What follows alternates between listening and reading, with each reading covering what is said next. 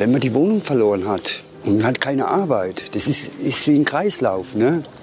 Ohne Wohnung keine Arbeit, ohne Arbeit keine Wohnung. Und da wieder rauszukommen, das ist ganz, ganz schwer. Franz Bauer steckt wie viele Obdachlose in einem Teufelskreis. Ohne Wohnung kein Job und ohne Job keine Wohnung. Davon erzählt er in einer Stern-TV-Reportage. In Deutschland sind laut Bundesarbeitsgemeinschaft Wohnungslosenhilfe über 50.000 Menschen obdachlos, sprich, sie haben kein Dach über dem Kopf.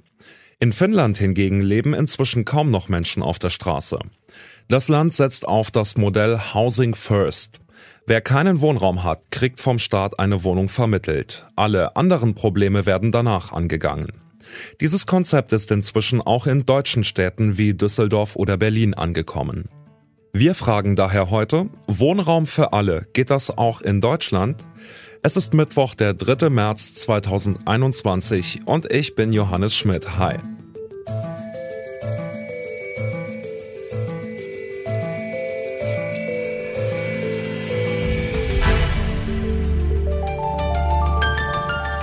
Zurück zum Thema.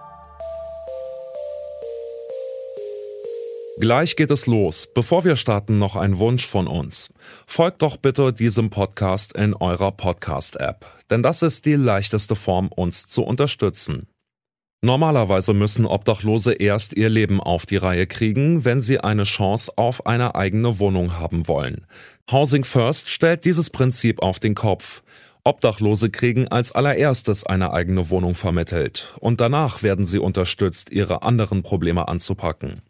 In Berlin gibt es seit 2018 ein Housing First Projekt. Das hat nach eigenen Angaben bislang 70 Wohnungen an Obdachlose vermittelt. Als allererstes eine Wohnung haben. Warum ist das überhaupt so wichtig? Das habe ich Juliane Marquas gefragt. Sie ist Sozialarbeiterin bei Housing First Berlin man braucht eine Wohnung in der Hinsicht, wie wir alle das auch brauchen, ein Safe Place, das heißt eine Sicherheit, wo wir zur Ruhe kommen können, wo wir durchatmen können, wo wir uns selber ordnen können und die Möglichkeit haben, die Sachen, ähm, wenn wir dann zur Ruhe gekommen sind, anzugehen, die einfach durch die Obdachlosigkeit äh, in den Hintergrund gerückt sind. Was würden Sie denn sagen, was spricht denn im Besonderen für Housing First, ähm, was man messen oder zeigen kann? Dass der Wohnraum sicher bestehen bleibt. Das ist erstmal unser Erfolg, den wir sehen können. Und einzeln sehen wir das zum Beispiel auch bei wieder Kontakt zu den Familien aufgenommen werden von den Betroffenen, was ja auch schon dafür spricht, ja, dass sie sich äh, wieder bereit fühlen, um in die Welt zu gehen, um sich selber wieder wahrzunehmen und zu outen. Und das sind ja auch Grundlagen oder einen Job aufzunehmen oder sonst was, um auch den, die Möglichkeit des dauerhaften Wohnens weiterhin zu ermöglichen. Nicht alle wohnungslosen Menschen möchten gerne Hilfe vom Staat annehmen, das weiß man. Wie schafft man denn ja. den Spagat zwischen Bevormundung und Unterstützung? Das ist, glaube ich, ein Spagat, ja, dem sich das ganze Hilfesystem stellt, weil das irgendwie immer wieder auftreten kann. Housing First bietet jetzt die Grundlage, anders zu denken, eben nicht zu sagen, okay, laut Paragraph so und so müssen jetzt die und die Sachen erfolgen, und ich muss den Hilfeplan aufschreiben, damit ich überhaupt eine Finanzierung bekomme für den oder die Klientin. Das heißt, direkt Probleme benennen. Das ist bei uns zum Glück nicht so. Wir bieten immer nur Hilfe an. Ähm, was die Klienten dann umsetzen wollen, das ist deren Verantwortung.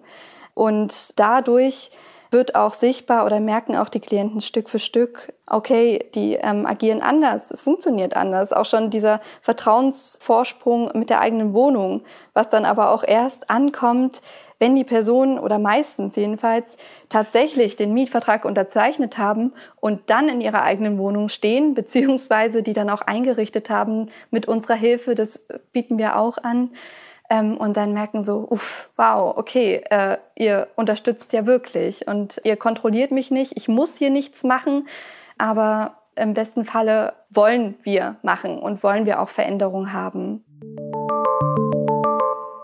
Wenn Housing First in Finnland und auch in Berlin funktioniert, warum gibt es dann kein bundesweites Projekt?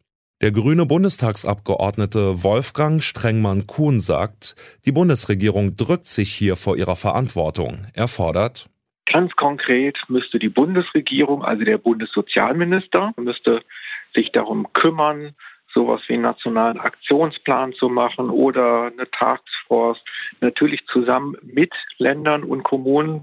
Aber die Bundesregierung muss da das Heft in die Hand nehmen. Nur hilft Housing First Obdachlosen wirklich besser als klassische Sozialarbeit mit Notunterkünften und Wohnungen, die an Bedingungen geknüpft sind? Das habe ich Volker Busch-Gerz-Semer gefragt. Er ist Sozialwissenschaftler bei der Gesellschaft für innovative Sozialforschung und Sozialplanung.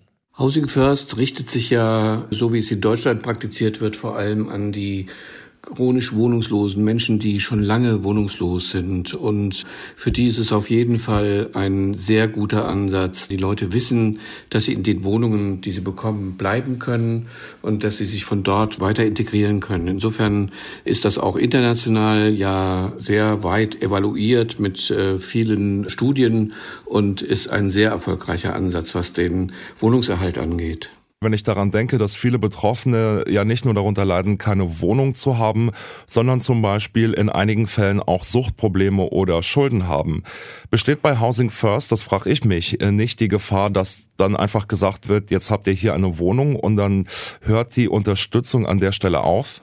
Nee, das ist ja gerade ein Konzept, also Housing First ist nicht Housing Only, sondern das ist ja gerade ein Konzept, was die Verfügbarkeit über eine Wohnung, über den eigenen Schlüssel, über die Privatsphäre verknüpft mit einem durchaus intensiveren Angebot an wohnbegleitender Hilfe. Insofern ist es eben nicht nur den Schlüssel geben, sondern auch Unterstützung anbieten. Und zwar eine Unterstützung, die sehr stark sich orientiert an den Bedürfnissen, an den Lebensentwürfen der Betroffenen selber.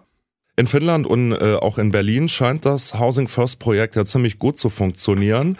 Bundesweit gibt's das Projekt aber nicht. Ist es einfach zu teuer oder woran liegt das? Eins der großen Probleme ist natürlich der Zugang zu Wohnraum. Die Wohnungslosen sind in der Regel in der Schlange die allerletzten, die bei der Vermietung drankommen. Und das andere ist das hartnäckige Festhalten daran, dass man erst Wohnfähigkeit erlangen muss, bevor man eine Wohnung bekommen kann.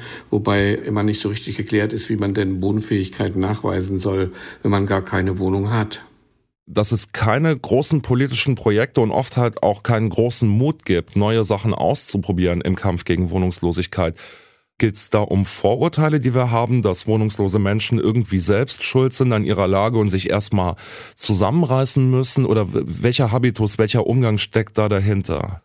Ich glaube schon, dass so ein breiterer, auch politischer Wille dafür, dass es nicht nur Pflasterchen gibt und Schlafsäcke und Übernachtungsplätze, sondern dass man sagt, und so ist es in Finnland, dass man sagt, das ist eigentlich ein Skandal, was so ein reicher Wohlfahrtsstaat sich nicht mehr erlauben sollte. Wir sind ja auch nicht dafür, dass Menschen Hunger haben in Deutschland und wir sollten auch dafür sein, dass es nicht akzeptabel ist, dass Menschen keine Wohnung haben.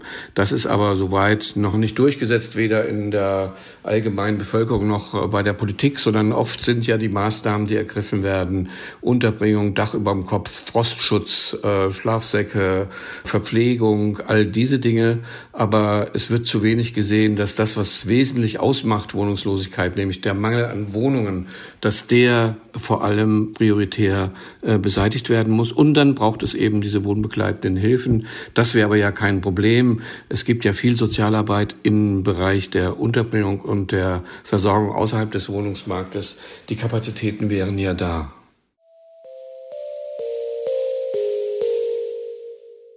Housing First funktioniert. Das sieht man in Finnland und auch in Berlin. Damit Obdachlose in ganz Deutschland eine Wohnung bekommen können, braucht es vor allem zwei Dinge. Den politischen Willen und Wohnraum. Und der ist knapp. Klar ist aber auch, nur eine Wohnung zu vermitteln, das alleine reicht nicht. Alle Betroffenen brauchen individuelle Hilfe und die sollte nicht an Bedingungen geknüpft sein, denn Wohnen ist ein Menschenrecht und das steht allen zu, nicht nur denen, die alle behördlichen Auflagen erfüllen. Das war's von uns für heute.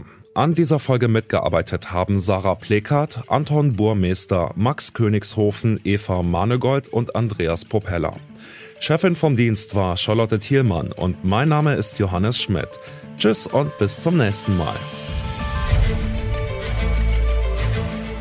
Zurück zum Thema vom Podcast Radio Detektor FM.